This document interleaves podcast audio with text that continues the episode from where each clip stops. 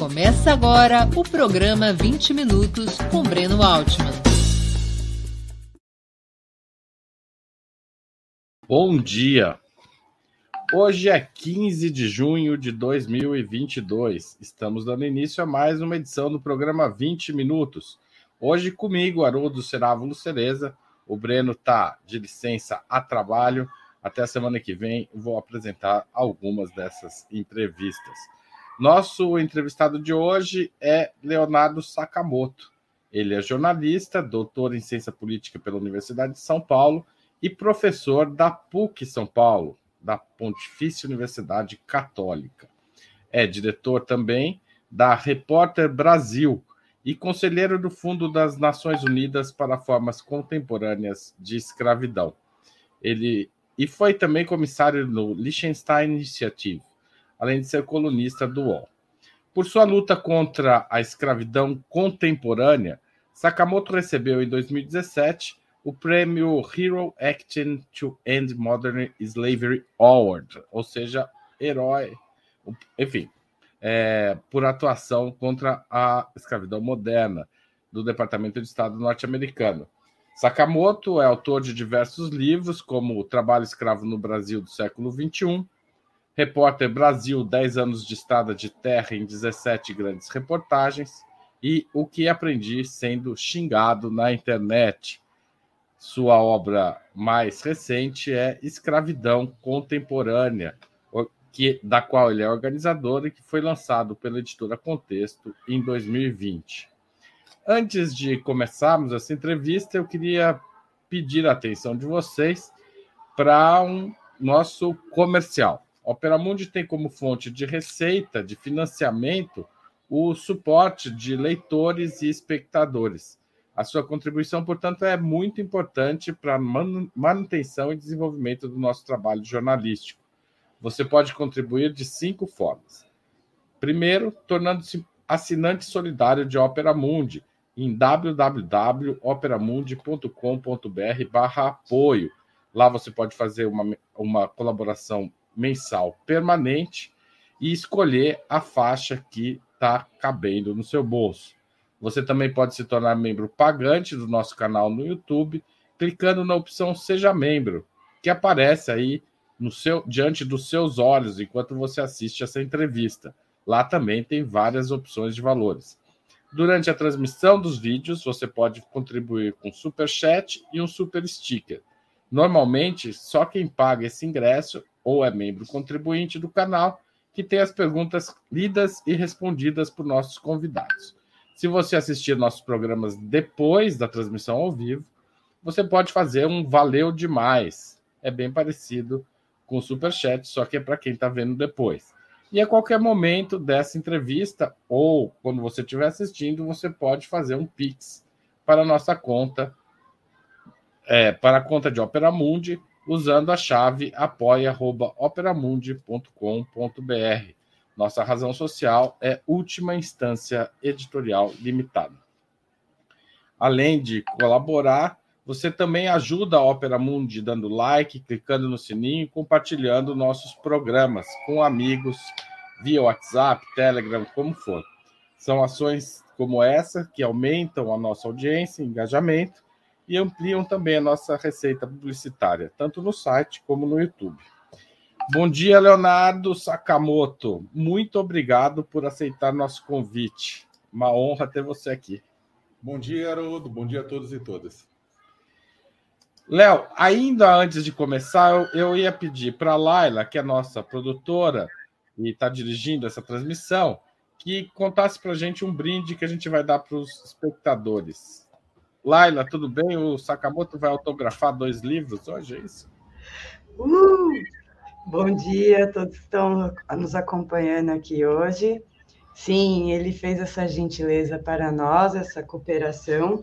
Está disponibilizando dois exemplares do livro que a gente mostrou aí. É, esse aí mesmo, vamos ver. Aqui, ó, tá com ele ali. É, o Escravidão Contemporânea, né? É o mais recente. É, quem quiser, já está também um recadinho aqui na barra de rolagem. É, é só escrever com um super chat ou super sticker. Como são dois exemplares, um vai ser para o que tiver a maior contribuição e o outro a gente vai fazer aquela dinâmica de sorteio é, no final do programa. Então, vocês têm até o final do programa para deixarem suas contribuições, seus comentários. É, e aí é isso. Boa sorte a todos e todas. É, o sorteio vai ser entre aqueles que fizerem contribuições, né? Exato. Só quem contribuir com. Aqui, vou deixar esse recado aqui. Só quem contribuir com o super chat ou super sticker aqui no chat do YouTube. Então, se você está vendo aí pelo Twitter ou se você está vendo pelo Twitch, vem aqui para o site do. Venha para o YouTube aqui é, fazer a sua contribuição. Tá certo? Tá certo? Então, no final, a Laila vota. Quem ganhar, a gente dá os contatos para entrar em contato com a gente. A gente faz toda a logística de pegar. Só que a moto vai assinar ao vivo, mas depois a gente vai passar lá onde estiver, pegar os livros e entregar para os ganhadores. Leonardo, obrigado, Laila. Até o final do programa. Tchau, tchau. Sakamoto, obrigado pelo convite mais uma vez. E queria. É, bom, você tem uma trajetória profissional de é, tratar da questão da escravidão contemporânea desde que você saiu da faculdade, praticamente. Esse é o seu tema de eleição, né? Você, é, seu, você orientou seu jornalismo e sua produção acadêmica nesse sentido. Por que que o que explica a permanência da escravidão em pleno século XXI? Que condições que mantém esse sistema que é tão anacrônico? Então, até acho que puxando como gancho seu início, eu comecei e certa forma, eu, eu, eu, atuo muito na questão de cobertura de temas ligados a direitos humanos, questões ambientais, trabalhistas, sociais.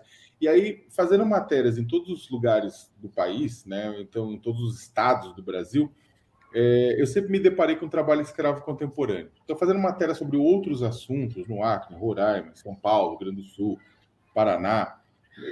Pará, os mais diferentes estados, você sempre se deparava com questões de trabalho escravo contemporâneo. Isso, na verdade, foi me intrigando, né, desde cedo, né? É, por que, que você tinha esse tipo de exploração? Por que essa permanência? Por que essa essa essa essa situação mal resolvida, né? E aí outra coisa que acabou também me empurrando para isso é que no começo da minha carreira, eu, eu dedicava bastante para o jornalismo internacional. Eu cobri três conflitos armados internacionais: Timor, Leste, Paquistão, Angola, né? É, entre outros, né? menores assim, mas esses são os maiores. E também a gente encontrava é, formas contemporâneas de escravidão também nesses lugares. Então, isso, na verdade, me deixava sempre bastante é, intrigado, né? Essa mistura. Como é que em qualquer lugar que a gente vai no planeta você encontra, inclusive dentro do Brasil e bastante dentro do Brasil, você encontra esse tipo de exploração.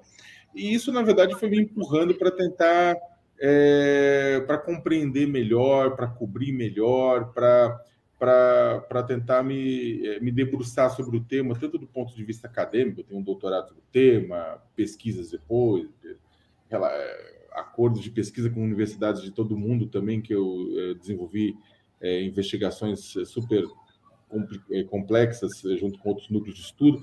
E, e, a gente, na verdade, foi identificando e foi, fui percebendo com o tempo que o trabalho escravo ele não é necessariamente resquícios de formas arcaicas de exploração que sobreviveram com o, com o capitalismo, como muita gente gosta de dizer, não, na hora que o capitalismo estiver pleno, estiver expandido, estiver tudo, estiver é, é, totalmente, digamos, instalado, você terá, você não terá mais escravidão contemporânea. Na verdade, não. Na verdade, escravidão contemporânea é um instrumento utilizado de forma sistemática pelo, pelo, pelo capitalismo, né, para é, facilitar a competitividade em cadeias globais extremamente competitivas, facilitar o acesso ao lucro, facilitar a instalação de novos empreendimentos agropecuários ou de outras atividades. É claro que tem trabalho escravo doméstico, tudo isso, mas está tudo intrinsecamente ligado nesse processo. O trabalho escravo ele é diferente daquele trabalho escravo que havia até 1888, 13, 13 de maio de 1888, quando o Estado brasileiro reconhecia a, a possibilidade de uma pessoa ser dona de outra, né? ou uma empresa ser dona de uma pessoa. Você não tem mais isso, mas mantiveram-se formas que simulam, que emulam, né? formas análogas à, à escravidão é, é, é da época colonial e imperial, né? que na verdade sujeitam o ser humano que coisificam o ser humano, que transformam ele em instrumento descartável de trabalho. Mas é extremamente interessante se você for no mundo inteiro e aí usando. Inclusive com o tráfico, o tráfico da, é uma característica ainda presente na escravidão contemporânea? Sim, sim. O tráfico de pessoas, na verdade, ele pode ser, ele pode ser um tráfico mais, é, mais complexo, né? E você é, é, buscar inclusive pessoas em outro país, né, em locais mais distantes, e mas existe também o processos mais curtos ligados a tráfico, né? o próprio aliciamento de trabalhadores está inserido na lógica do tráfico, que é o processo de você enganar e para capturar trabalhadores, né? Porque boa parte das vezes a, as promessas que são feitas a esses trabalhadores e trabalhadoras são promessas enganosas exatamente para que eles caiam numa rede de escravidão, né, para que eles saiam da sua rede de segurança, que fica a, a, distante do local de exploração, e tragam ele para dentro disso. Né? Então, Agora, Sakamoto, o, o... diferentes, diferentes é, tipos de escravidão é, demandam diferentes tipos de tráfico. A escravidão, como eu falei, só para terminar, é, você tem diferentes tipos de escravidão no mundo inteiro, mas todos eles seguem o mesmo padrão. Quando eu estava lá na ONU, trabalhando no fundo né, de trabalho escravo, ele, a gente viu o quanto, na verdade, você tem características regionais, mas o padrão é o mesmo. É utilizar, coisificar, transformar em instrumento descartável de trabalho, mão de obra, para lucro, para ganho de alguém.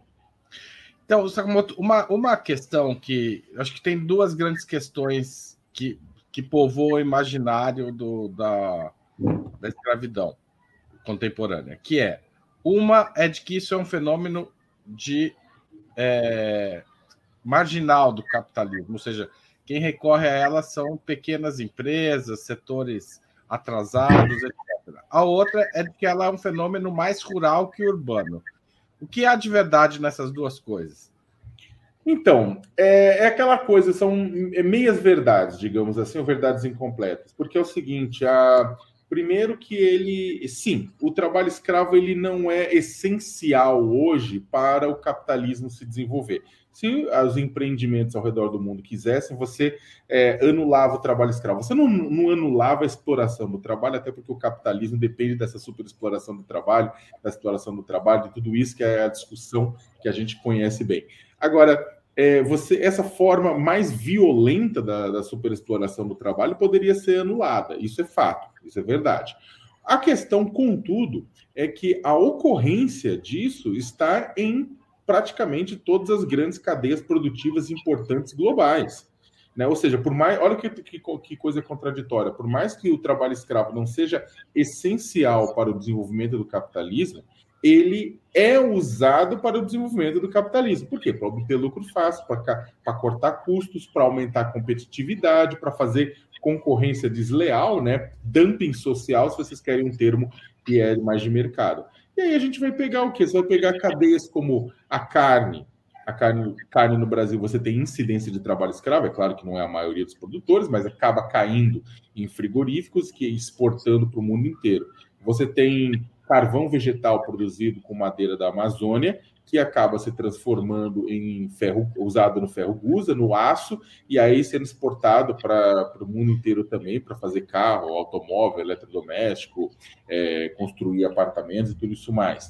Você tem minerais na costa da África, minerais extremamente é, raros, é, importantes para a indústria eletrônica, que são tirados com trabalho escravo e exportados para a China ou para outros lugares. Você tem cacau na costa da África, no Brasil ou em outros países, também extraído com trabalho escravo, vai virar chocolate em outros lugares. Você tem trabalho escravo na soja, não só no Brasil, mas em outros países, né? No algodão, né?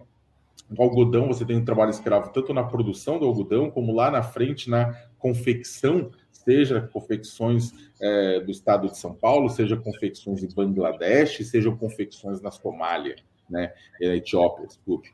Você tem trabalho escravo em uma série de países, assim. Você tem trabalho escravo também naquelas atividades que elas são laterais né? Você, por exemplo, o trabalhador de classe média, é, para se dedicar mais tempo para a empresa, né, para gerar mais valia, para lucrar mais a empresa, ele precisa ter uma trabalhadora empregada doméstica na sua retaguarda. Então, muitas vezes você tem, inclusive, escravização de trabalhadoras domésticas é, nesse processo. Você tem gente explorando trabalhadoras domésticas. No Brasil tem tido libertações, mas você tem na Europa, você tem nos Estados Unidos, você tem em vários lugares do mundo. Na, né? Você tem na construção civil, parte da Copa do Mundo, inclusive do Catar, ela, é, ela a denúncia de trabalho escravo envolvendo migrantes muçulmanos de outros países da Ásia para Sobre o Catar. Né?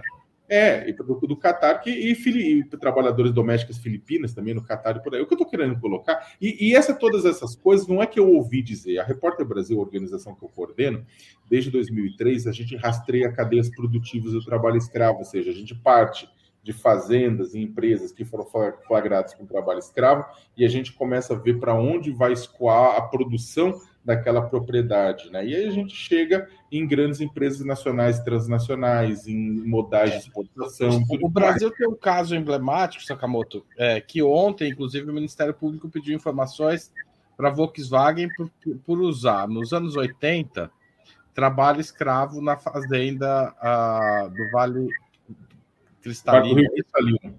Vale do Rio Cristalino.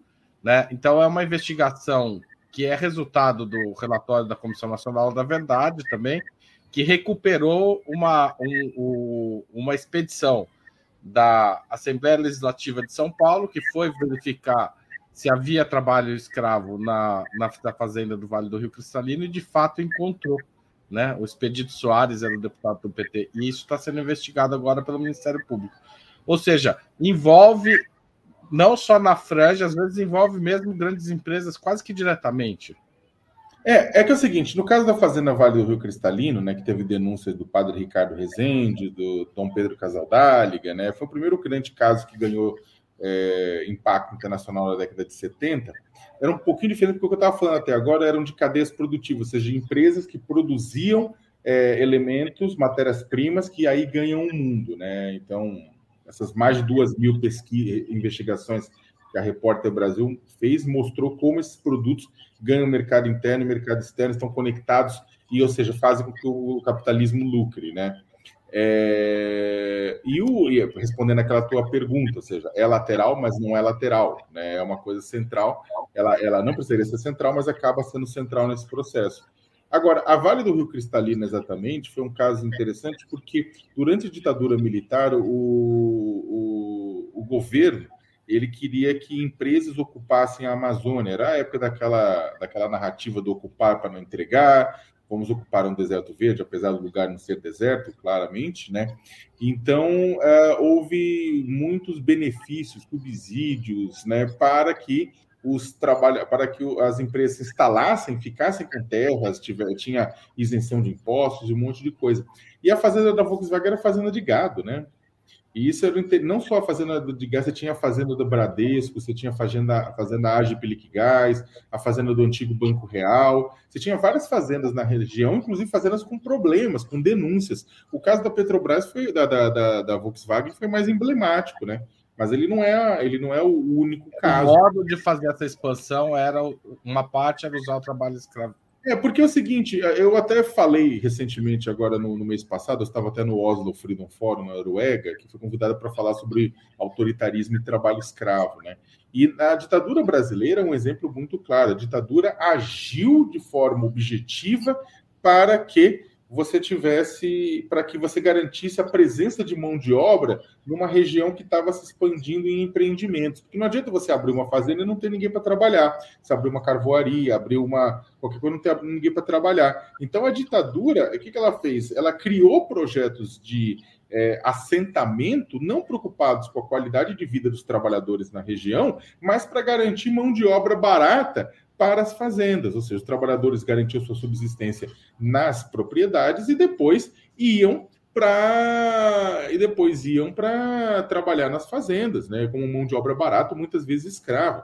Então você tem até é, estimativas, né, uh, José de Souza Martins, né, ele, da, na época da ditadura, ele estimou em pelo menos 500 mil pessoas em situação de servidão por dívida na Amazônia.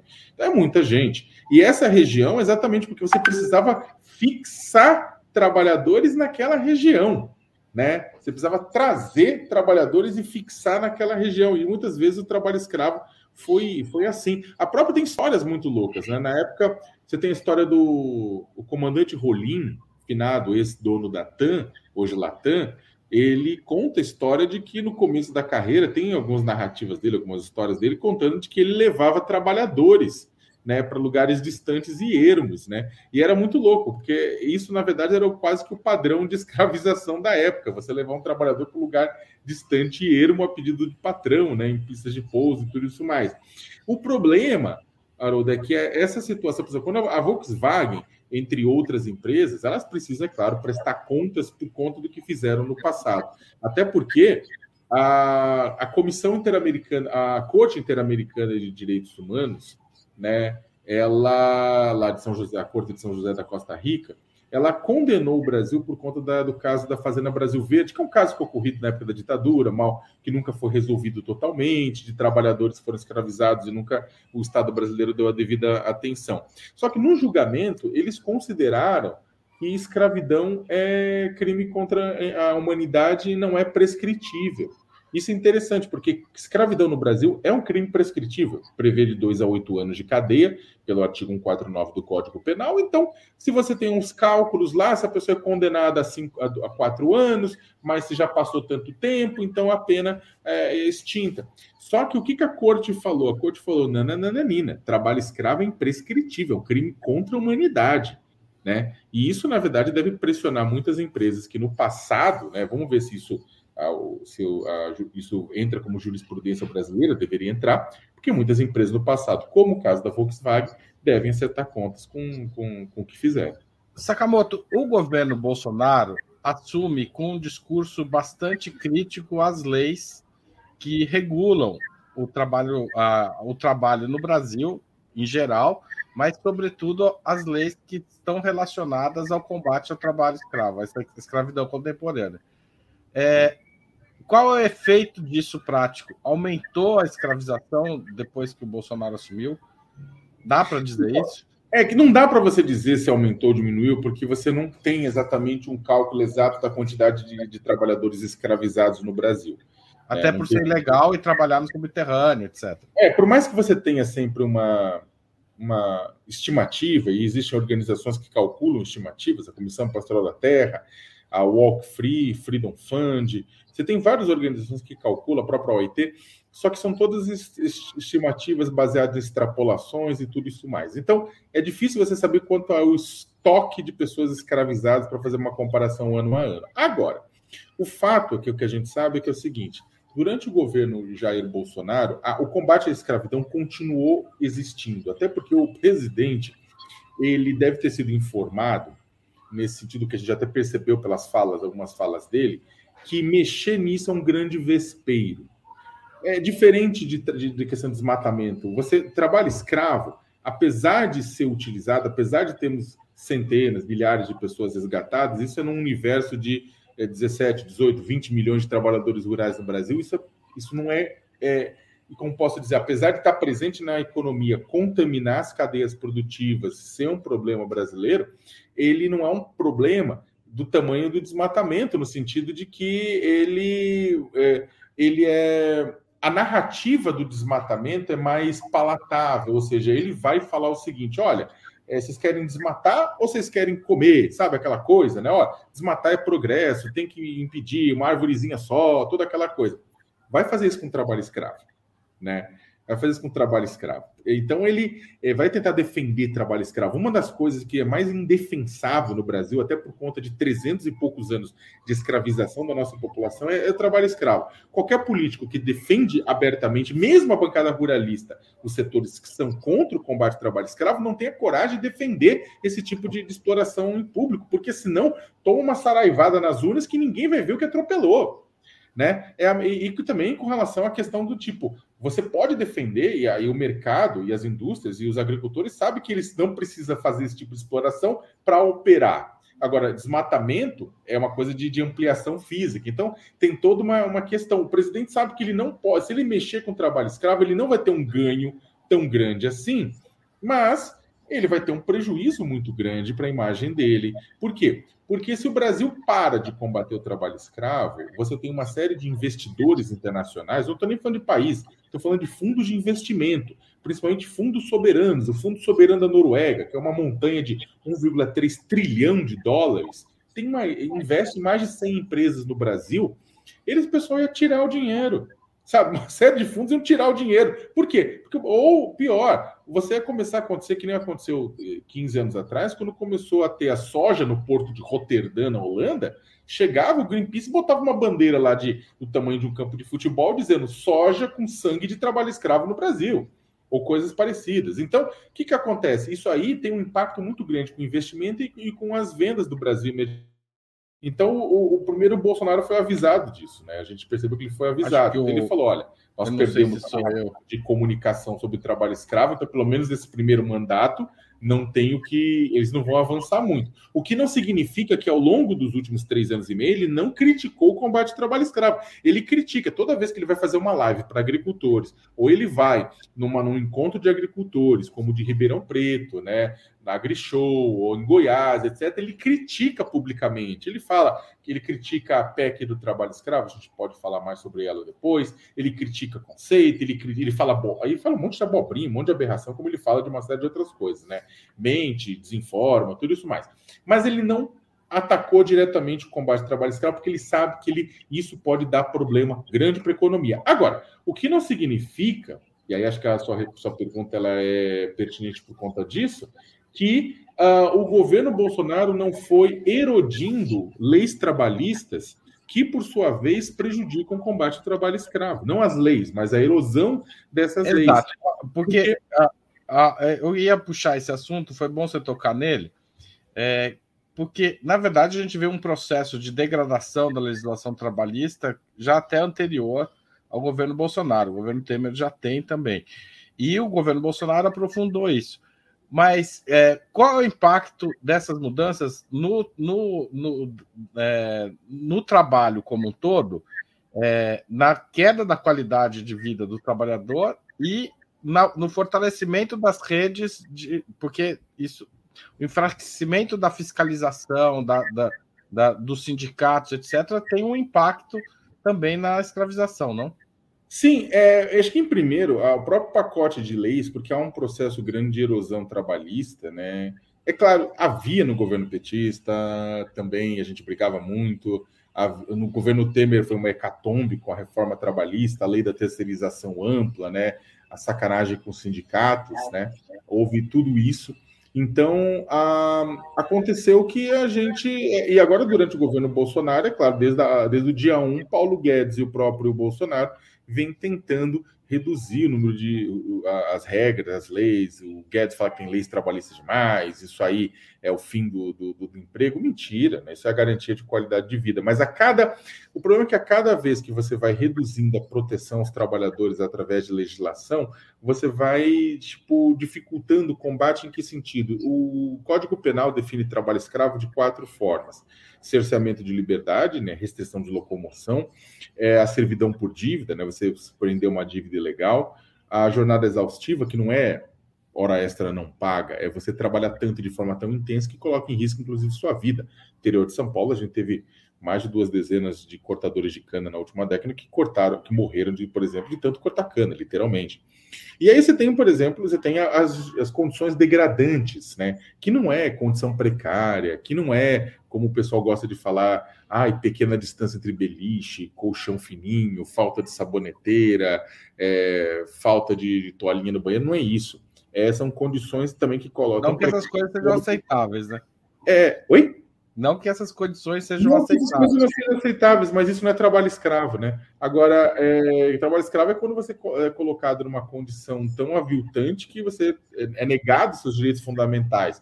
Então, por exemplo, você ter que é, fazer suas necessidades no mato, não ter água potável, dormir num chiqueiro, por exemplo, houve um resgate agora semana passada em, na, perto de Corumbá, em que um trabalhador e sua esposa dormiam num chiqueiro, literalmente. Tem foto no meu, no meu blog ali, ó Olha aí, foto, né? Do, essa era a cama, depois de onde eles, eles dormiam, colocava as coisas de dia em cima, à noite arrumava a caminha, tem os porcos dormindo, tem urubu, tinha cobra. Isso aí é uma condição degradante. Se alguém discordar disso, então que o presidente ou qualquer outra pessoa venha dormir aí, né? Exato. Então, até esse caso. É, então o que acontece? Essas questões das condições degradantes é que foram bastante. É, para o que você considera degradante, você, claro, tem uma cacetada de regras e de leis que você considera que tem que ser as condições é, que podem ser aceitas para o trabalhador no, tra no trabalho, as condições de alojamento, de comida, de sanitário, de serviço, de trabalho. Quando você vai atacando essas condições, você vai mudando as leis e as regras dessas condições, você acaba tornando permissível aquilo que não é permissível, entendeu? Então é isso. Quando você vai erodindo a legislação trabalhista ao longo do tempo, as pessoas, na hora de configurar a condição da lei, falam: ah, mas a lei não, não proíbe isso, não. A lei não proíbe porquinho morando junto, a lei não proíbe escorpião em cima, né? Então, eu estou exagerando, a lei proíbe isso, mas é claro que não pode chegar o dia que falam isso, mas você vai erodindo a proteção e na hora que você vai configurar a condição degradante, fica difícil. E esse é o ponto. Né? Então, o que acontece? Houve uma, uma ação muito grande, Haroldo, de erodir essas regras de proteção à saúde e segurança do trabalhador que ajuda a configurar a condição degradante. Então, não houve um ataque direto, mas houve um ataque indireto. Da mesma forma, sindicatos rurais e sindicatos urbanos, sindicatos de trabalhadores rurais, sindicatos de costureiras, né, sindicato de, de construção civil, são importantes parceiros na denúncia de condições análogas a de escravo para que a fiscalização do poder público, que é composta por auditores fiscais de trabalho, procuradores do trabalho, procuradores da República, policiais federais, policiais rodoviários federais e Defensoria Pública da União, possam ir no local e verificar as condições. Né? Só que, com o enfraquecimento, com o processo de enfraquecimento, de sucateamento dos sindicatos, né? De, é claro que sindicatos precisam é, ter sindicato picareta, ter sindicato pelego. Você precisa, é claro, de fortalecimento dos sindicatos bons. Mas o que houve em 2017, continua havendo até hoje, é basicamente você atacar a representação dos trabalhadores. Né? Aí fica difícil, inclusive, fazer denúncia. Né? Sakamoto, uma das questões da escravidão contemporânea que tem sido muito discutida é o trabalho obrigatório nas prisões, nos Estados Unidos, sobretudo. Né? É, é possível encarar esse trabalho obrigatório como um tipo de escravidão contemporânea? É, então, é, e outra coisa, é, é razoável que, além de ter a pena da perda da liberdade, o trabalhador seja obrigado a trabalhar tendo perdido a liberdade? Então, essa é uma discussão muito longa dentro das Nações Unidas, na verdade, né? Porque se o trabalho, né, dentro de trabalho compulsório dentro de prisões, sistema prisional, ele é considerado trabalho escravo ou não. É, dá para dizer, resumidamente, resumindo anos e décadas de discussão, é que dependendo das condições, sim. Dependendo das condições, sim. Você tem condições em que, sim, o governo coloca, de certa forma, o trabalho não dentro de um processo de ressocialização, né? Ou num processo de, de aprendizado, né? ressocialização de aprendizado, mas coloca o processo simplesmente para obter lucro. Você tem governos que ganham dinheiro com o trabalho de, de, de, de pessoas que cumprem pena. É... Governos e empresas, né? Hã? Governos e grandes empresas. Assim, quando eu digo governos, é porque o que, que acontece? Nesse caso, se você tem o, o presídio que ele é público, ele não é privado, né? Você tem o caso, porque a ONU, a OIT, a Organização Internacional do Trabalho, divide o trabalho escravo ao redor do mundo, trabalho forçado, em público e privado. No público, em muitos casos, você tem essa questão do trabalho de, de, de pessoas em situação de restrição de liberdade. Não são todas, não são todas, porque, como eu disse, isso se enquadra em sistemas, em, em situações de ressocialização, de dentro de processos de aprendizado, de tudo isso mais, quando você não tem degradância, quando você não tem uma série de outros processos, punições, tudo, o, o, a questão é diferente. Agora, quando você tem uma questão que é uma com violações né, dos direitos mínimos desses trabalhadores, aí você tem é, o que acontece com tudo ao redor do mundo, e é infelizmente falar, uh, você tem, na verdade, o contrário, você tem, o, você tem excedente de procura de pessoas que querem trabalhar porque é por conta de redução de pena. E também porque, normalmente, em outros presídios do mundo, quem trabalha ainda se tem uma situação um pouco melhor do que quem não trabalha. Mas é, você tem sim trabalho escravo ligar em penitenciárias, né, em presídios, você tem isso tocado pelo poder é, público, e aí você tem é, essa situação, né, claramente trabalho escravo oriundo do poder é, público mundial. Agora, é importante dizer que, ao contrário do que pensam os comuns, principais escravagistas ao redor do mundo são empresas, não são governos. É, inclusive, algumas dessas empresas são muitas vezes é, alvos de boicote por conta das denúncias. Né? É, a Zara, eu acho que foi um caso clássico, acho que a Nike passou por isso também. É, isso tem resultado efetivo? O consumidor, de fato, tem algum poder nesse processo ou acaba sendo uma coisa também marginal? Então, é, aí depende também, porque quando a gente faz, quando eu falei que a gente fez mais de duas mil é, investigações de, sobre propriedades né, ligadas a trabalho escravo, desmatamento, para é, ver a cadeia produtiva e para onde o produto era escoado, de certa forma, a gente usa esses dados, inclusive, para alertar as empresas da ponta, bancos, tudo, para que eles pressionem as empresas para que mudem de comportamento dentro das suas. É, dentro das, sua, das, suas cadeias de, de produção, dos seus fornecimentos, dos seus clientes, né? É, em alguns casos, o boicote ele funciona, sim, né? Em outros casos, não é o boicote que vai funcionar, porque você tem, às vezes, quase que uma única empresa fornecendo um produto, e aí você não pode ter desabastecimento, mas você tem pressão por parte de bancos, por exemplo, aumentam o custo do dinheiro. O dinheiro para empréstimo fica mais caro para quem tem problemas. E isso, na verdade, a empresa fica, vai, vai sangrar né, no meio do processo. Então, ela não quer. Então, você tem várias formas. O boicote é uma das formas. Tem muita gente que critica e diz que não funciona. Eu, puta, eu estudo isso há, há mais de 20 anos, eu posso dizer que funciona, mas ele não funciona para sempre. É que as pessoas acham que as coisas são estanques. E, e num processo de dinâmica econômica e social, os boicotes têm que durar duas semanas, três semanas, não precisa durar para sempre. Ela tem que durar enquanto ela não causa um impacto dentro da empresa. Então, por exemplo, eu já vi muitos artigos de pesquisadores dizendo não funciona. Eu falei, gente, eu analisei mais de duas mil cadeias produtivas e vi que funciona.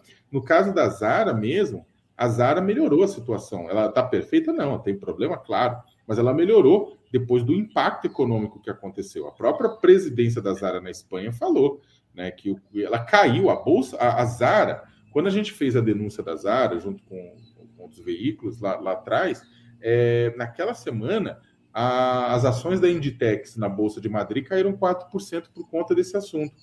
Ah, mas voltaram a subir. Ah, mas o boicote não durou para sempre. Não, mas não é para durar para sempre. É para um boicote. O objetivo dele é pressionar a dinâmica interna das empresas, de principalmente de grandes empresas, grandes multinacionais, para fortalecer grupos dentro dessas empresas que são, é, como posso dizer, que são que são mais abertos aí. Você tem setores como o setor de responsabilidade social, que é visto como uma ONG dentro da empresa pelo setor comercial. Então, o setor comercial fala: não, o que importa é preço, o que importa é, é, é, qualidade e não questão social. E tem gente lá dentro que fala: não, importa isso, a gente vai se ferrar se a gente não tomar cuidado. Quando acontece uma grande denúncia internacional contra a empresa, esse setor que vivia falando um tempão que precisava mudar de processo, ele ganha uma certa é, é, ascendência na empresa. Então, um processo de boicote. Ele é a micropolítica dentro da empresa. Né, Exatamente. É que as pessoas acham que tudo. Se a gente começar a pensar tudo como bem contra o mal, as coisas não vão funcionar, porque vai sempre, na verdade, é claro, você perguntar, ah, mas você é a favor de grandes multinacionais? Eu não. Eu seria a favor de trabalhadores autogerindo processos produtivos no mundo inteiro, mas não é essa a realidade do curto prazo. No curto prazo, você tem que encarar que essa é uma realidade, atuar nessa micropolítica da empresa, e aí que tá. Um boicote vai forçar o quê? Força que esse departamento leve a empresa a mostrar planos para que a situação melhore. É o que aconteceu na Zara, é o que aconteceu em outras empresas.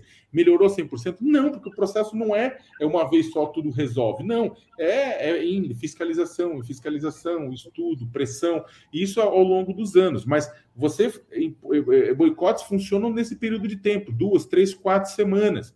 Sabe, você teve casos de também de outras empresas em que uh, vovós uh, foram para frente de bancos na Holanda que emprestavam para empresas no Brasil e protestavam. E aí eu fui na sede do banco na Holanda que falou: pô, isso aqui foi tá terrível para nossa imagem. A gente cortou, a gente chegou para a empresa e falou: ou vocês melhoram isso aqui, ou está cortado todo o crédito, você tem que devolver o empréstimo. Então, esses pontos de pressão são muito fundamentais. É, tem outros pontos de pressão. Você teve é, grandes empresas. Durante o, o, o, governo criou, por pressão da sociedade civil, em 2003, do governo Lula, a lista suja do trabalho escravo. É um cadastro de empregadores flagrados com trabalho escravo, responsabilizados, ou seja, acharam trabalho escravo, a pessoa teve direito de defesa administrativa em duas instâncias dentro do Ministério do Trabalho, confirmado, o nome vai para a lista e fica lá por dois anos. Pode fazer um acordo para sair antes, desde que cumpra uma série de exigências, uma série longa de exigências, caso contrário, fica por lá dois anos. As empresas, ao longo dos anos, aprenderam por pressão nossa, da, da Repórter Brasil, do Instituto Etos, de, de outras, de, da CUT, de outra série de instituições, aprenderam a usar a lista para é, fazer gerenciamento de risco para comprar ou não, emprestar ou não, dentro e fora do Brasil. Então, o que acontece? Quando uma empresa entra na lista, as ações dela caem na Bolsa de Valores de São Paulo, por exemplo. Por quê? Porque significa que ela vai perder crédito, que ela vai perder cliente, que ela vai perder um monte de coisa. É perfeito o processo? Não, não é perfeito. Por exemplo, a própria Banco Central e Conselho Monetário Nacional, Meirelles, em 2010, soltou uma recomendação importantíssima para que os bancos passassem a usar a lista suja antes de conceder crédito rural. Né? Isso é importantíssimo, é regulamentação. A ONU reconhece esse, esse ofício, esse, essa portaria do, do, do, do Conselho Monetário Nacional como um exemplo global né? Exatamente porque o governo dizendo, olha, não é para dar dinheiro não, tá? Isso vale para banco público e privado. Então o que acontece? É só que os bancos seguem isso em parte. O próprio Ministério Público do Trabalho descobriu que tem, tem alguns bancos que seguem em alguns momentos, em outros momentos não. Então, é por isso que eu falo, o processo. Essa lista continua existindo sob o governo Bolsonaro. A Salete pergunta e. A cada seis meses ela é atualizada. Ela foi atualizada ininterruptamente a cada seis meses até dezembro de 2014, ela ia ser atualizada em dezembro de 2014, mas aí naquele momento a Associação Nacional das Incorporadoras Imobiliárias, né, que reúne Cirela, MRV, é, Tecnisa, todo esse povo, entrou com uma ação no STF. Na época, o Lewandowski estava no recesso como no plantão, concedeu a liminar, suspendendo a lista suja. A lista ficou suspensa porque eles criticavam que não era claro alguns é, mecanismos de entrada e saída, apesar de ser claro. A lista ficou suspensa em 2015, no ano seguinte. O governo é, reeditou a portaria para deixar mais claro, apesar de, repito, já ser claro, né? Reeditou, o STF falou, beleza, né, libera a lista, mas aí veio o impeachment, o governo Temer. O pessoal perguntou como o impeachment atrapalhou o combate ao trabalho escravo, em vários, vários sentidos. Esse foi um deles. O governo Temer manteve a lista fechada ao longo de 2016, né? E em 2017 ela só veio a público porque o Ministério Público do Trabalho foi para a Justiça o caso subiu até o STF, dizendo: porra, a lista tá, a lista tá, é ser pública. Né? A lista precisa ser pública. E aí o que aconteceu? Aí foi, foi novamente veio a público e vem sendo publicada a cada seis meses desde então, mesmo durante o governo Bolsonaro, o que está no site do Ministério do Trabalho. Só para um detalhe interessante e curioso, entre dezembro de 2014 e março de 2017, período que ela ficou fora do ar, o que, que a gente fez na Repórter Brasil? A gente falou assim: não pode ficar a sociedade sem informação. Então a gente bolou junto com advogados, é, fizemos um pedido via lei de acesso à informação, via LAI, a gloriosa LAI, pedimos a lista suja. Não com esse nome, porque ela estava proibida. A gente pediu o conteúdo da lista. E aí, eh, dizendo, explicando o que, que a gente queria. E aí a gente começou a divulgar para as empresas a cada seis meses. E as empresas começaram a usar esse dado. A gente foi hiperprocessado por muitas fazendas, né? Por quê? E é por isso que eu digo que a lista funciona. Porque as fazendas tão, iam para a justiça e falavam: olha, é, isso aqui está me fazendo perder crédito, perder cliente. Por quê? Porque as empresas precisavam, elas já estavam digamos, viciadas em informação de qualidade sobre trabalho escravo. Então, nesse período, 2015, 16, parte 17, a gente forneceu a lista usando lei de acesso à informação. Inclusive, acho que a própria CGU né, considerou a, a nossa ação como um exemplo de uso de transparência, né? Mas ela, ela continua, a lista é considerada. Vocês perderam algum processo, não? Nunca. Ainda não. é, a gente, é claro, os processos estão correndo, né? Tem muitos processos correndo na Bahia, em Goiás, no Tocantins. Tanto é que a gente teve um processo que a gente ganhou, e aí é, é um processo que, tipo, era um processo. E aí gente, o fazendeiro teve que pagar para a gente os custos processuais, né? Daí a gente fez um churrascão lá no escritório com carne rastreada, é claro, né? Carne sem trabalho escravo, que a gente fez para comemorar. Mas a, a gente não perdeu, a gente tem vários processos correndo ainda, né? E é por isso que é importante ter um escritório de advocacia fortes, pro bono, que nos acompanhem, que nos garantam proteção e defesa, porque a quantidade. Não é nossa, Sakamoto, eu vou fazer uma breve interrupção. Lembrar que o Sakamoto vai assinar é, os livros no final para quem fizer a maior contribuição e para as outras pessoas que fizerem contribuição, a gente vai sortear, é, escolher um dos, dos, dos aleatoriamente dos contribuintes. Então, participem, façam é, aí suas contribuições via super chat. Além disso, há outras formas de financiar o jornalismo de Opera Mundi que são muito importantes. Uma delas é a assinatura solidária em www.operamundi.com.br apoio. A outra é se tornar membro pagante do nosso canal, que é bem fácil, é só clicar em Seja Membro. Também é possível fazer um Pix para a Opera Mundi. E, se você estiver assistindo depois o vídeo, fazer um Valeu Demais. Lembrando que nós vamos fazer, vamos distribuir dois livros aí autografados pelo Sakamoto, então participem. É, voltando à questão é, do, do combate ao trabalho escravo, é, você, a, você não foi alvo apenas de processos judiciais, a Repórter Brasil, né? Você também foi alvo de muitos ataques na internet e muitas agressões. O, o, seu livro, inclusive, um dos seus livros é sobre isso, né? É, essa situação continua, ainda tem muitos ataques, inclusive orquestrados por empresas, contra a Repórter Brasil? Ah, tem, tem bastante, sim. A gente sabe que. É, aí a pessoa fala, ah, mas por que você não fala muito? Porque é o seguinte, gente. Eu, eu recebo ameaça de, por exemplo, 2000, que, que, é a real, por exemplo, em 2014 eu fui cuspido na rua, em 2015 eu apanhei na rua por conta do que eu escrevo. É, 2018 eu fui parado três vezes perto de casa para receber ameaça de morte ao vivo na cara, dizendo que na hora que virasse o ano eu ia morrer. É, filho do presidente me caceta toda hora, grande empresário me xinga, Luciano Hang cansei às vezes que sabe me xingou, me atacou. Aí fala, ah, por que, que você não fica falando tudo isso? Não adianta, não é assim que você resolve. Eu respeito os colegas que gostam de publicizar qualquer ataque, qualquer ameaça de morte que recebe pela internet, mas isso não funciona.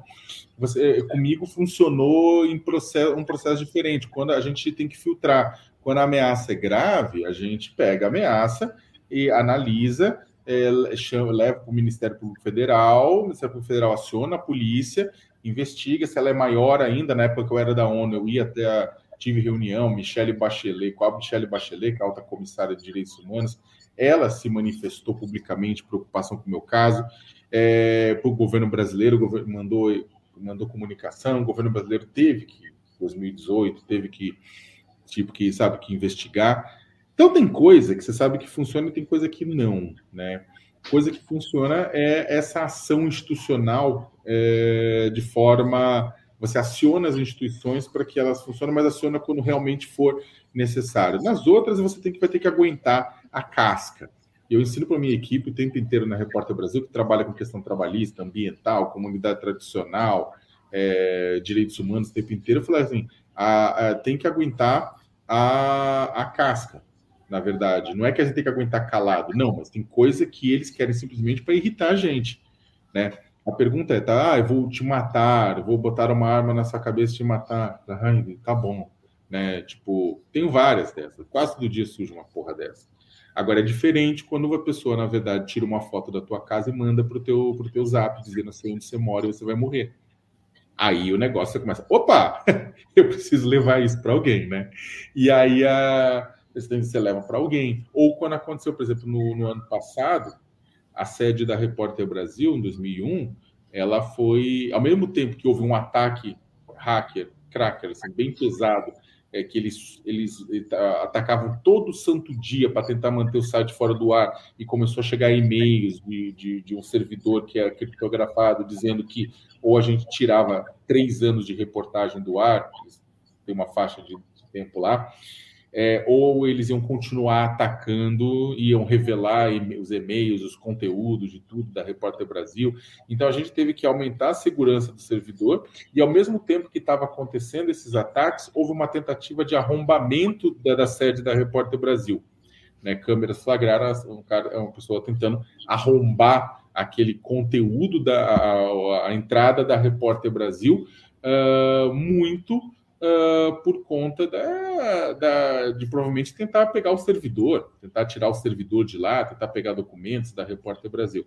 Daí sim a gente viu que achou que valia a pena divulgar para a mídia, porque podia acontecer com outros colegas da imprensa, levar para a polícia, sabe, levar para o Ministério Público para tentar, porque houve uma questão física, né, houve arrombamento, né.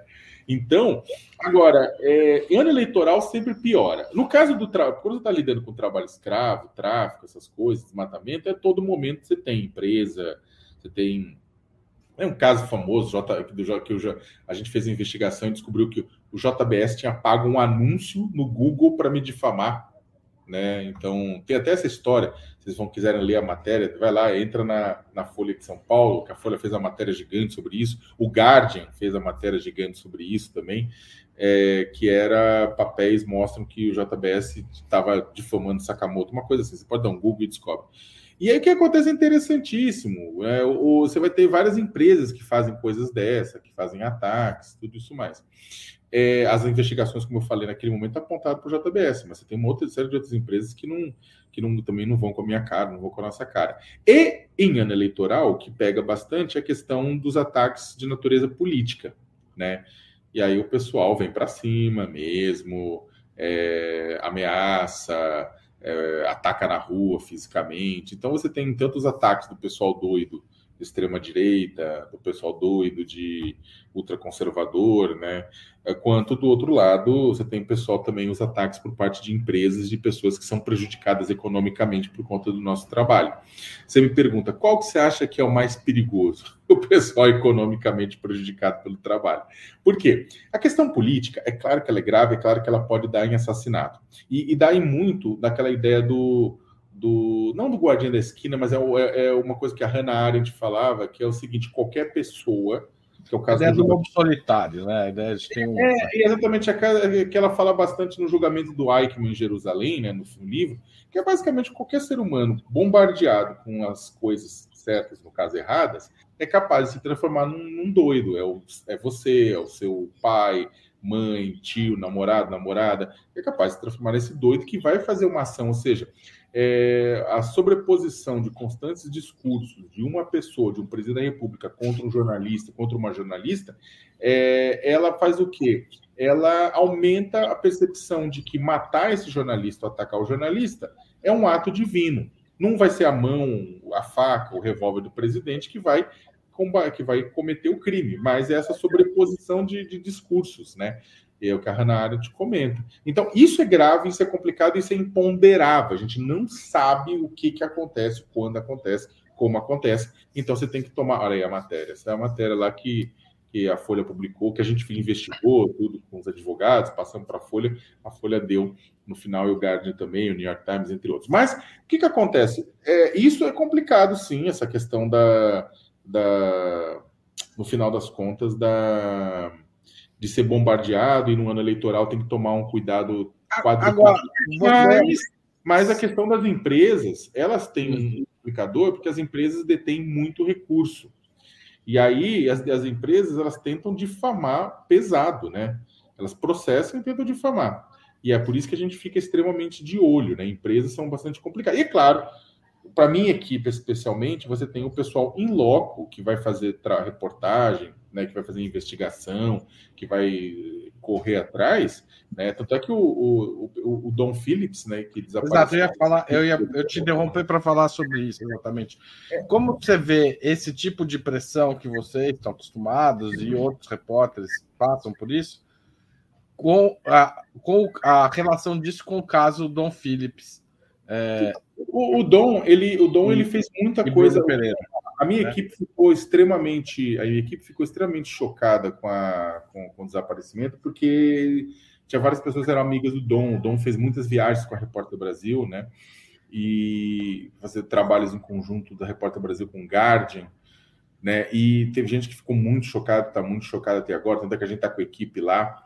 Mas é interessante, porque ah, o que ele fazia lá, a minha equipe também fazia. Podia ser alguém da minha equipe, né? Podia ser alguém da minha equipe na, na, no Dia do Fogo, no sul do Pará, podia ser minha equipe no Maranhão, no Tocantins, no Mato Grosso, em vários lugares que eles estão indo o tempo inteiro e poderiam ser eles. Por mais que a gente tenha um rigoroso protocolo de, de segurança, segurança né? É, ainda assim, o imponderável está aí, né? E isso pode acontecer.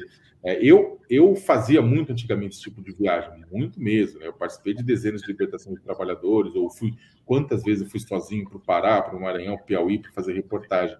Então, o que acontece? Hoje é a minha equipe que faz isso lá na Repórter Brasil, e a gente, é claro, tem muito receio, tem muito medo que possa acontecer alguma coisa com eles, né? Isso aí desde sempre, né? A gente sempre foi muito paranoico com segurança, mas a gente sempre teve é, muito, muito receio e que podia acontecer, o que poderá acontecer, porque o que aconteceu com o Dom e com o Bruno, muita gente fala, ah, mas isso aqui, o que aconteceu é uma coisa, mudou para sempre. Não, é isso que é foda, gente. É falar, ah, mas é, teve atenção internacional porque teve um estrangeiro. Claro, teve um estrangeiro, porque o Maxiel tinha morrido um tempo atrás lá em Atalaia e ninguém fez nada. O Bruno poderia ter morrido, ninguém fez nada se não tivesse, não tivesse também do lado da, do, do Dom, né? Se os dois não tivessem desaparecido juntos, se não tivesse um estrangeiro no meio, a história teria sido diferente, né?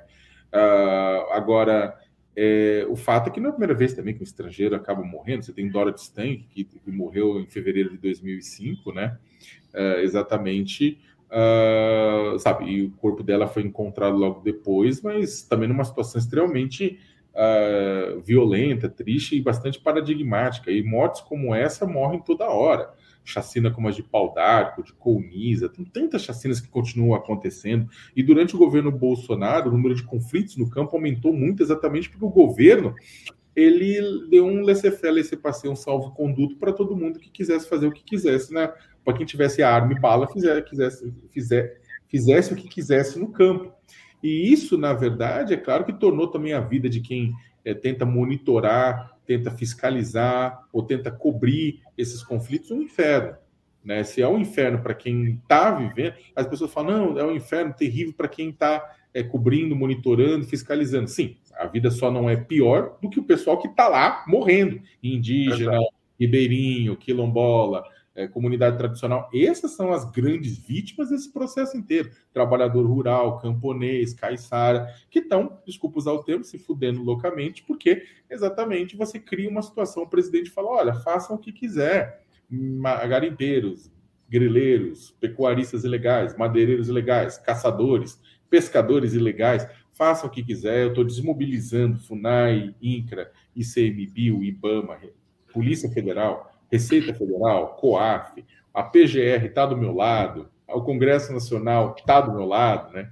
Então não está o STF, o TSE, e aí tem todos esses conflitos, né? Mas o que acontece é que existe essa, essa, essa coisa, só que pelo menos, o Haroldo, o Bolsonaro é um homem de palavra, né? Porque em 2019, em março, num jantar com lideranças ultraconservadoras em Washington, é, ele falou que era necessário primeiro desconstruir muita coisa no Brasil para depois poder construir. Que aquele mandato dele ia ser um mandato de desconstrução. É verdade. Ele está desconstruindo todos aqueles arranjos que foram feitos desde a redemocratização em 88, e agora, é, num segundo mandato, ele construirá uma sociedade brasileira, se ele ganhar, a sua imagem e semelhança, que é algo bastante sombrio. Sakamoto, é, você considera o trabalho que você desenvolve um tipo de militância também?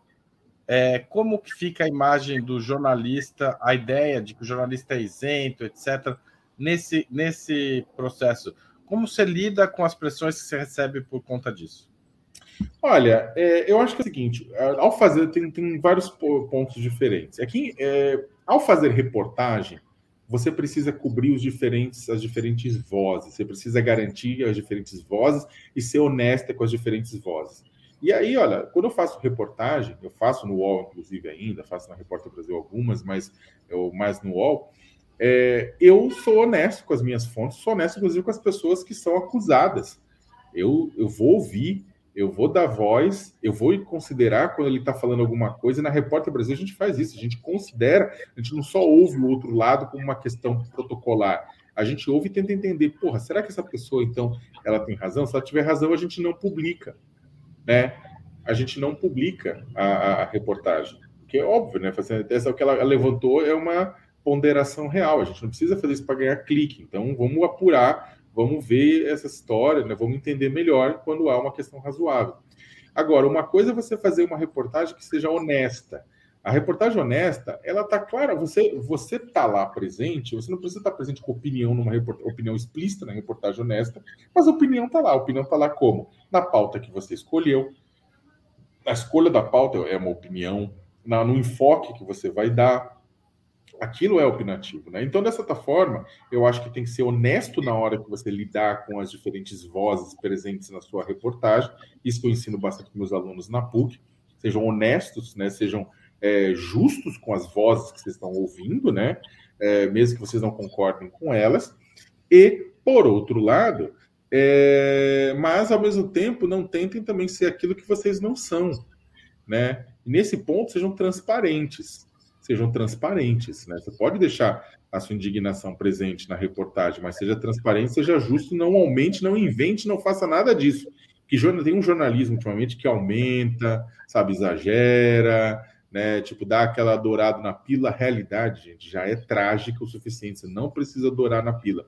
A, a, a, aliás, vou ser sincero, matérias minhas sobre trabalho escravo, as que mais repercutem são aquelas que são curto, grosso e seco. Não curto no sentido de, de, tamanho, mas que é, du, é objetivo duro e seco. É simplesmente você retratar com fidelidade aquilo que você está vendo, né? Nossa, o negócio, tipo, vai, vira, viraliza. Agora, por outro lado, eu tenho é, o, o, jornalismo, ele tem duas grandes vertentes no gênero jornalístico. Você tem um gênero é, narrativo, reportagem, notícia, matéria, nota, e você tem um gênero opinativo ou, e analítico, que aí vem opinião, coluna de opinião, né, análise, tudo isso mais. As duas coisas são importantes para o jornalismo. Eu só deixo claro, olha, isso aqui que eu faço. Eu faço reportagem, está lá destacado no UOL como reportagem, e eu faço opinião, também está destacado como opinião. Né? Então, as duas coisas eu faço junto. A dificuldade, Haroldo, é que é o seguinte: o brasileiro a brasileira, a gente, por conta de deficiência no estudo, por conta de atraso, inclusive no currículo escolar, a, a gente sabe identificar com facilidade o que é uma maminha do que é uma alcatra. Você coloca na frente de uma pessoa de 15 anos, sabe identificar uma picanha de uma, de uma maminha, mas ela não sabe identificar o que é opinião e do que é notícia. E esse é um dos grandes problemas. A gente sabe diferenciar carne, mas a gente não sabe diferenciar gênero jornalístico. Por que, que isso é tão importante? Porque o jornalista ele vai produzir essas duas coisas sim. E as pessoas precisam entender. A pessoa chega muitas vezes e fala assim: Ah, eu não concordo com essa sua opinião. Você pode não concordar. Ah, sua opinião é uma mentira. Não é uma mentira, é minha opinião, é minha avaliação sobre isso. Eu não estou sendo agressivo, estou sendo dando uma opinião que é contrária à sua. Só que as pessoas acham que opiniões contrárias às opiniões dela são fake news. Por quê? Por uma série de, de questões que a gente pode até ler o meu livro, né, o que eu aprendi sendo xingado na internet, que eu falo bastante disso. Mas você tem uma questão de viés de confirmação que é muito louco. Se a pessoa está ouvindo qualquer coisa, mesmo que é uma opinião, e essa opinião ela vá a, de encontro à opinião dela, ela acha que é uma mentira. O que é um absurdo, é uma opinião diferente. E a pessoa fica totalmente revoltada, porque ah, eu considero essa pessoa inteligente, essa pessoa está dando uma opinião diferente da minha, está me chamando de burra.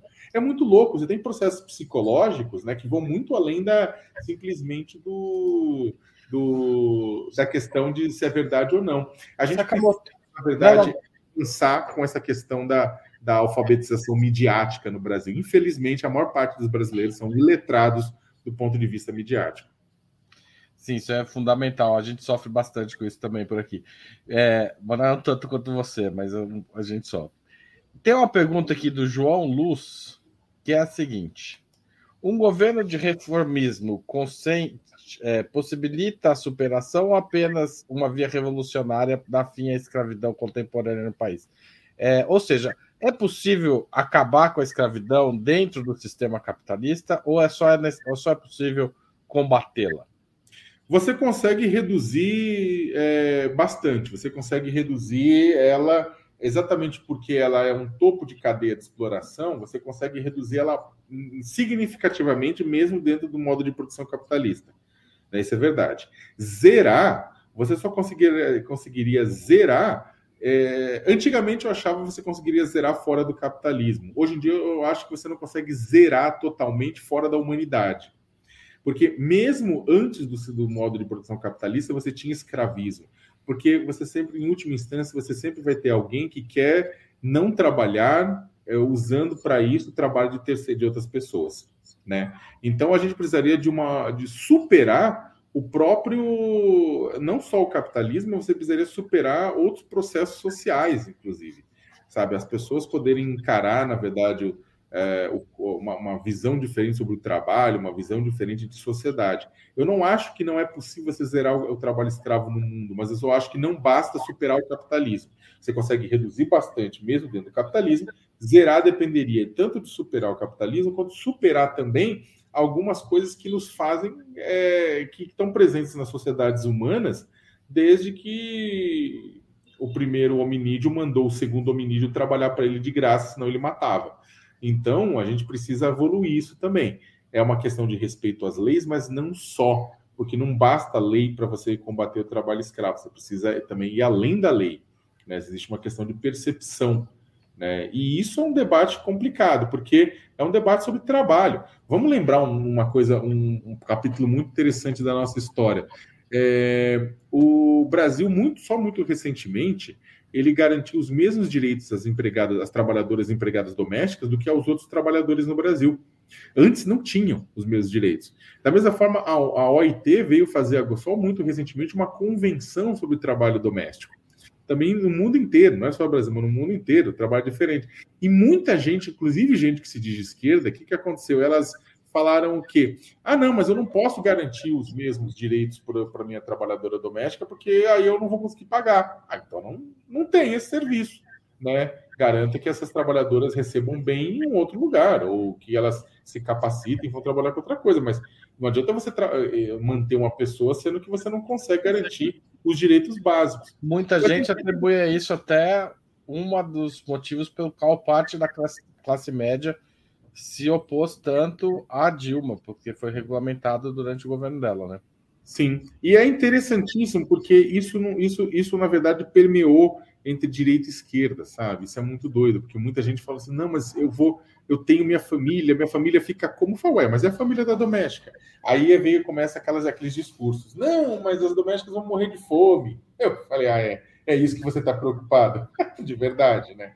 Não é isso que a pessoa está preocupada, né? Então, de certa forma, é, é, essa questão, se isso acontece com o trabalho doméstico, se isso acontece com o trabalho em aplicativos, que muitas vezes as pessoas são super exploradas, né, pelas plataformas, né, e mesmo assim está todo mundo usando e quer que e, e, aí reclama, né, as pessoas reclamam, ah, minha comida chegou atrasada, minha comida chegou fria, sabe? Ah, e tipo, pô, que caro esses quatro reais para entregar, que absurdo, né? Então, se a gente está trabalhando nesse nível de discurso, né? Os aplicativos não são uma forma muito próxima do, do, do trabalho escravo?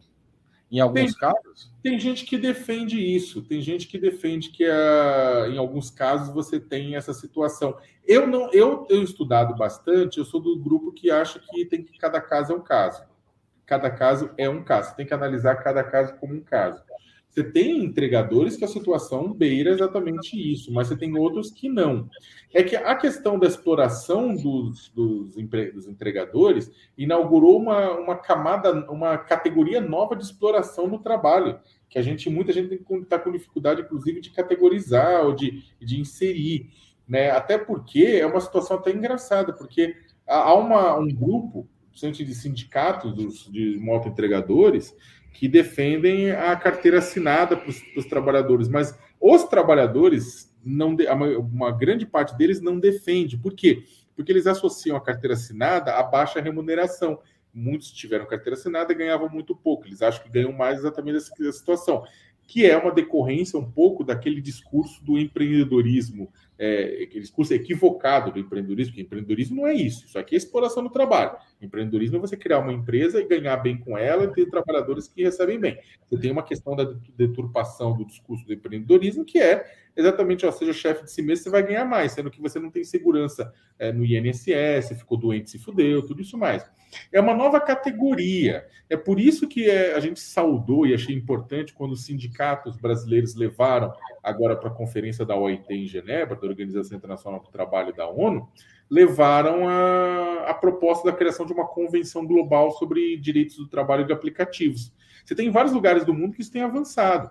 Você tem, por exemplo, no, a questão no, no, no, no Uber ou em entregadores na Califórnia que houve debates, em outros lugares do mundo também que houve, que houve debates, na Suíça, que gente tem gente que na verdade está querendo é, bloquear determinados trabalhos por aplicativo, já que você não consegue regulamentar garantindo direitos mínimos, né? Então esse debate vai uma coisa eu acho, eu acho que ele não necessariamente ele é trabalho escravo, ele precisa ver caso a caso. É, a gente também tem uma certa facilidade de, quando tem um trabalho muito ruim, chamar de trabalho escravo. Né? E aí eu tomo muito cuidado, porque se muita coisa é trabalho escravo, na verdade nada é trabalho escravo. Fica difícil combater aquele companheiro que está dormindo com os porcos ou com o chiqueiro em outros lugares. Né? Mas é uma forma é, indigna de exploração que precisa também ter essa a sua regulamentação e garantir direitos mínimos. E que de forma impressionante atinge, claro, os países em desenvolvimento, terceiro mundo, como você quiser é, chamar, lugar, mas também os países centrais, né? Suíça, Estados Unidos. Todo lugar. Não tem tempo ruim. Todo lugar você encontra um. Um trabalhador precarizado. Um trabalhador precarizado. Exatamente com aquela discussão que eu falei, sabe? É, às vezes não basta. Ah, até porque, bom, mesmo os lugares que são bastante desenvolvidos estão, estão explorando alguém direto ou indiretamente. Né? A exploração pode acontecer a 50 km de distância, a 5 km ou a 5 mil.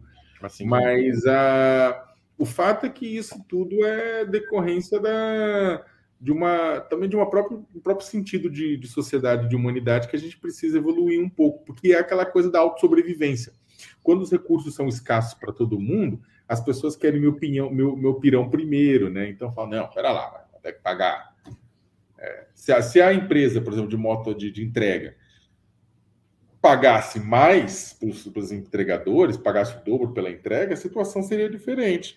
Só que quanto de nós se preocupa para para se preocupar com isso, sabe? É, para para se preocupar do tipo, ah, porra, o cara tá ganhando pouco.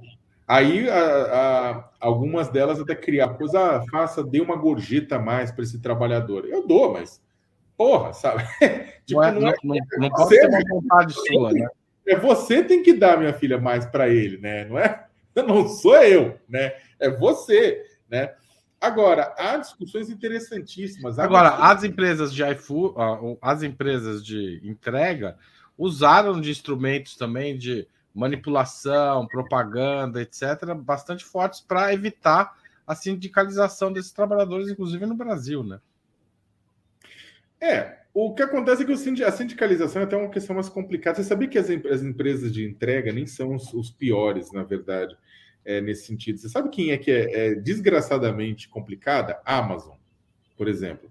Nos Estados Unidos, a Amazon é uma tragédia. Depois de muito tempo, conseguiu se abrir o primeiro sindicato de trabalhadores da Amazon em Staten Island, que é um dos boroughs, uma das regiões de Nova York, né?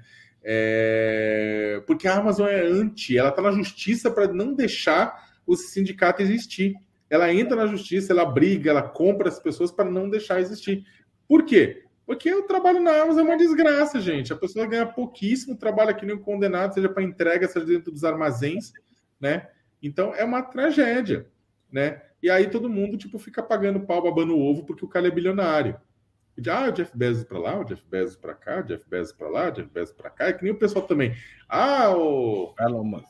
Existe um fetiche em bilionário que é uma coisa inacreditável, né? Antigamente era com Bill Gates, depois com, com depois com Zuckerberg, agora com Bezos, com, com o Elon Musk, né? Elon Musk, todo mundo paga um pau, que é maravilha, etc e tal. Gente, bilionário daquele tamanho chegou lá fazendo. Mas na, na, nesses casos estão chegando na casa do trilhão já, né? É, aí é muito doido, porque o que acontece é pegar, por exemplo, a Amazon. A Amazon tem uma... Gente, se o cara, na verdade, pagasse decentemente para os trabalhadores da sua base, ele não teria tudo aquilo de dinheiro, não. Né? Ponto. Né? Não, não tem uma explicação. Né? Ah, mas você não compra a Amazon? A gente compra, a gente compra, porque tipo, é quase que às vezes alguns lugares só tem a Amazon para entregar. A gente tenta comprar direto da livraria aqui, direto da livraria ali, mas às vezes você tem quer comprar um produto específico que só está na Amazon. Então o negócio complica. Só que, pô, aí a gente tem que criticar, né? A gente tem que chegar e falar, olha, né? Só que o, o consumidor, ele é. E aí acho que falando um pouco do papel do consumidor, Haroldo, a gente coloca demais peso no consumidor. O consumidor ele tem uma função clara que é pressionar. Sim, ele precisa pressionar. Mas quem tem que fazer o, boicote mais poderoso não é do consumidor, é do varejista, é do, do banco.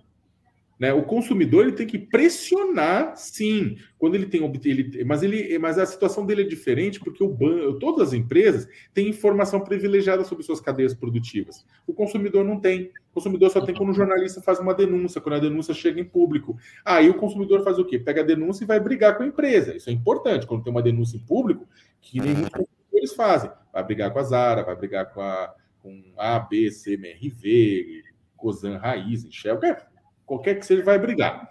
Só que, é, na verdade, é, cobra-se muito do consumidor. Ah, você precisa fazer boicote. Vamos ser bem sincero e bem honesto. Sociedade brasileira, 33 milhões de famintos. Você já tira 33 milhões de famintos que não são capazes de fazer boicote. Por quê? Por causa boicote em cima de quê, meu amigo? Depois você tem uma grande quantidade de pessoas que vivem, são 106 milhões e vendo que acho que com 19 ou 18 reais por dia, uma coisa assim. Como é que essa pessoa vai fazer boicote? Na verdade, ela vai chegar e comprar o feijão que der para comprar. Ah, mas esse feijão tem agrotóxico, que trabalha escravo. Fala, meu amigo, esse feijão é pagável. O outro feijão bonitão, não dá para comprar. Então, vou comprar o feijão que der. Né? Então, ou seja, o, o, a compra, essa coisa de você escolher, é uma coisa que está derivada diretamente com o seu, com o seu poder aquisitivo. Né? Então, cara, quem tem poder aquisitivo alto e pode escolher, que escolha, por favor. Né? Agora, as empresas têm que ser pressionadas para elas, é, tipo, evitarem fornecimento de, de, de, lugares com grandes problemas. São elas que têm que ser pressionadas a fazer o boicote. Exatamente. Consumo consciente é importante, mas para quem é rico. Né? Para quem é mais pobre é mais difícil, não é impossível, mas é mais difícil. Agora, para as empresas, não. Empresa tem como fazer e deve fazer consumo consciente em nome do cidadão. Sakamoto, nós estamos chegando ao final da entrevista e eu gostaria de pedir que você indicasse um livro, um filme e uma série para os nossos espectadores e ouvintes, porque também a gente está no podcast também. Quem pegar, entrar aí nas plataformas de podcast também encontra essa entrevista. Ó, é, eu vou, por livro, eu vou indicar o livro do Julian Fuchs, ele é escritor, né, já escreveu A Resistência, ganhou três prêmios Jabuti com a Resistência, inclusive, é, A Ocupação, História de Literatura e Cegueira, A Procura do Romance, entre outros. Esse livro ele está lançando agora, Lembremos do Futuro, Crônicas do Tempo, da Morte do Tempo.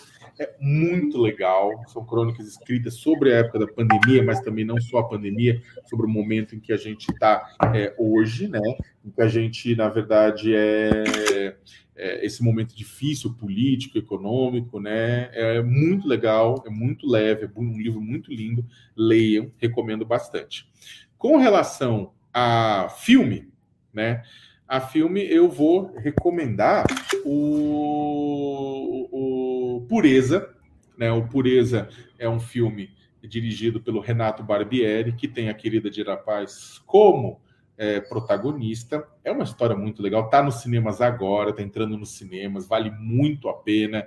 É a história de uma mulher do Maranhão, de Bacabal, história baseada numa história real, que o filho dela vai trabalhar na Amazônia e desaparece, ela vai atrás do filho e aí ela encontra trabalho escravo, encontra desmatamento, encontra uma série de crimes e ela acaba se tornando protagonista do combate a esses crimes, mudando a história, inclusive, do combate ao trabalho escravo no Brasil. Vale muito a pena, é um filme lindo, tá nos cinemas, né? É, vale bastante a pena assistir. E para séries, para quem tem Netflix, eu sugiro que assista Borgen, né, uma série dinamarquesa, para quem gosta de política, é uma série que vai lidar com política, vai lidar com com feminismo, vai lidar com questão de, de gênero, misoginia. É uma série muito interessante, né? Está em três temporadas. É, é, bem, bem legal. Ela não é uma série meio House of Cards, né? House of Cards muitas vezes tipo, parece um ensaio de Brasil, né? Ah, umas coisas doidas acontecendo, mas sendo que o Brasil é, é mais doido.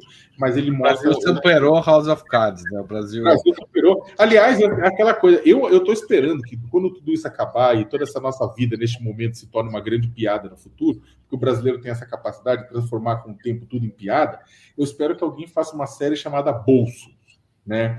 Que conte a ação e queda do presidente da República, na verdade, né? E que conte com detalhes. Cara, não vai ter House of Cards, não vai ter nada, sabe? É, é o pessoal até vai olhar e falar assim: não, vocês estão, estão exagerando, isso aqui não, é impossível acontecer. Não precisa nem ficcionar. É realidade nua e crua do que aconteceu com a gente, do que, o que esse cara fez, tudo isso mais. Isso aí, sabe, vai ser uma doideira, acho que vai ser. É, o pessoal até com o risco de não acreditar, na verdade, né? Mas é, eu acho que é exatamente isso. Só que é, enquanto isso não vem, Sugiro Borgen é uma série né, de uma comunidade é da Dinamarca, é mais racional, mas vocês vão perceber que na, na verdade não é tanto, né? Que sempre tem loucura em qualquer lugar do mundo. Bom, é, a gente chegou ao final da entrevista. Eu preciso encerrar a promoção.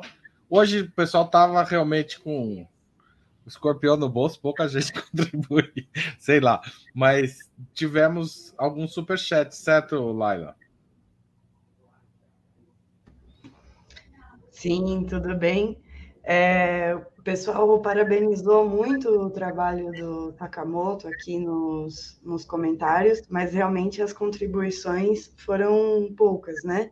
É, inclusive temos um empate. É, um, uma das pessoas que contribuiu. Vamos fazer dois sorteios. O primeiro entre as duas pessoas que. Uma das pessoas Não, que quem contribui primeiro, né? A regra que a gente usa. Então, quem contribuiu primeiro é, com maior valor foi quem? Sim, é, foi a Wanda, e ela inclusive falou que já tem o livro e vai dar de presente para outra pessoa. Então, eu não sei como ficaria a dedicatória. Wanda, para quem que você quer que o Sakamoto dedique o, o, livro? Escreve aí no chat, enquanto a Laila sorteia o segundo exemplar. É, então, o segundo exemplar também foi entre a Nádia Prado, é, que para, fez um comentário parabenizando o trabalho do Sakamoto, e o João Paulo Luz, que fez aquela pergunta que você leu ao vivo aqui para a gente. Deixa eu achar o comentário dele aqui. Tá aqui. É, né? A Wanda, não sei se ela. Bom, pode dedicar para a Wanda mesmo. Ela escreveu aqui. Acho que ela passa o outro que ela tem já. O outro tem a assinatura, ela passa para dar de presente. É, então. Obrigado, Wanda. Wanda com V ou com W? Com, com V. v. V. Tá anotando aqui. É, então, bom, é, um, a dedicatória é para a Wanda, o outro nós vamos sortear aqui agora. É, nós usamos uma ferramenta aqui online. Opa! Alô, vocês estão aí? Ah, aqui. Deu uma pequena travadinha aqui. Vamos lá. É... Vou colocar aqui na tela para todo mundo ver o sorteio. É, então tá aqui o nome da Nádia e do João Luz. É, nós vamos sortear aqui um nome da. Vamos lá, vamos lá. João, Luz João. ganhou aqui o segundo exemplar do livro. Anotado aqui, vou fazer para o João aqui depois. Legal. João e Nádia, vocês precisam mandar. O João e Nádia não, João e Wanda, vocês precisam mandar os dados de vocês para o e-mail comercial.operamundi.com.br para a gente ter o um endereço para mandar os livros autografados, tá certo? Muito obrigado. E, gente, antes de terminar, é, eu queria convidar vocês a, a participarem do Salão do Livro Político, que acontece na semana que vem, de 20 a 23 de junho, quem tiver em São Paulo, no Tuca, em São Paulo, no, no Teatro da PUC, onde o Sakamoto dá aula, o sétimo salão. O Sakamoto já teve em outros, outros salões lá. Esse vale ano a são... vale a pena, né? Bem são legal. mais 70 editoras expondo lançamentos e catálogos. Muitas dessas editoras não são fáceis de encontrar em livrarias, há pequenas, médias e grandes editoras, mas muitos dos livros que estão lá não são fáceis, as pessoas não conhecem, é uma oportunidade de conhecer novos livros. São, só da periferia de São Paulo são 29 editoras organizadas pela Câmara Periférica do Livro que nem se, que, que poucos desses livros editados conseguem chegar no, no, na, nas livrarias, então é uma oportunidade de conhecer. Além disso, é, tem desconto para professor e estudante e tem uma programação recheada de grandes autores e personalidades. Entre, entre outros participantes, estarão muitos, muitas pessoas que já foram aqui entrevistadas por Opera Mundi. Vou dar alguns exemplos. Esse ano tem Dilma Rousseff, Guilherme Bolos, Juliane Furno, Jean Rocha, Pedro Serrano, Manuela Dávila, Fernando Moraes. Ou seja, é uma oportunidade de conhecer novos livros e também conhecer pessoalmente esses grandes nomes. A programação completa está aí, é salãodolivropolitico.com.br, acho que a Laila está pondo aí para nós. E o salão é promovido pelas editoras Autonomia Literária, Alameda, Anitta Garibaldi e Boitempo, além da própria PUC. Tá certo? Tá feito o convite. É, Sakamoto, obrigado por essa entrevista. Acho que ela foi muito instrutiva para mim e tenho certeza para os nossos é, é, convidados. É, e, queria muito é, dizer que você será sempre bem-vindo aqui, tá certo? Obrigado, Haroldo. Obrigado, Laila. Obrigado a todos e todas por terem acompanhado com a gente. Eu vou até correr agora, que a casa está caindo, né? De problema para resolver, mas gostei bastante do bate-papo. Estou sempre à disposição. Um abração. Valeu. Tchau, tchau. E é isso, gente. Queria agradecer a todos e todas que comentaram, participaram dessa conversa. É, queria agradecer a quem fez o super chat, as pessoas que fizeram o super chat, que participaram da nossa é, é, da nossa interação aqui e queria convidar vocês a é, apoiarem o jornalismo de Ópera Mundi é, em www.operamundi.com.br através de uma barra apoio, através de uma assinatura solidária, fazendo Pix, fazendo Superchat, fazendo o Valeu Demais. Todas essas formas de apoio são fundamentais para manter e ampliar o jornalismo aqui de Ópera Mundi. É, muito obrigado e até a próxima entrevista amanhã, nesse mesmo horário, 11 da manhã. Valeu! Para assistir novamente esse programa e a outras edições dos programas 20 Minutos, se inscreva no canal do Ópera Mundi no YouTube. Curta e compartilhe nossos vídeos. Deixe seus comentários. O jornalismo de Ópera Mundi é mantido com o seu apoio. Faça uma assinatura solidária em www.operamundi.com.br. Com um pequeno valor mensal, você nos ajuda no desenvolvimento de um jornalismo independente e de qualidade. Obrigado pela audiência e até a próxima.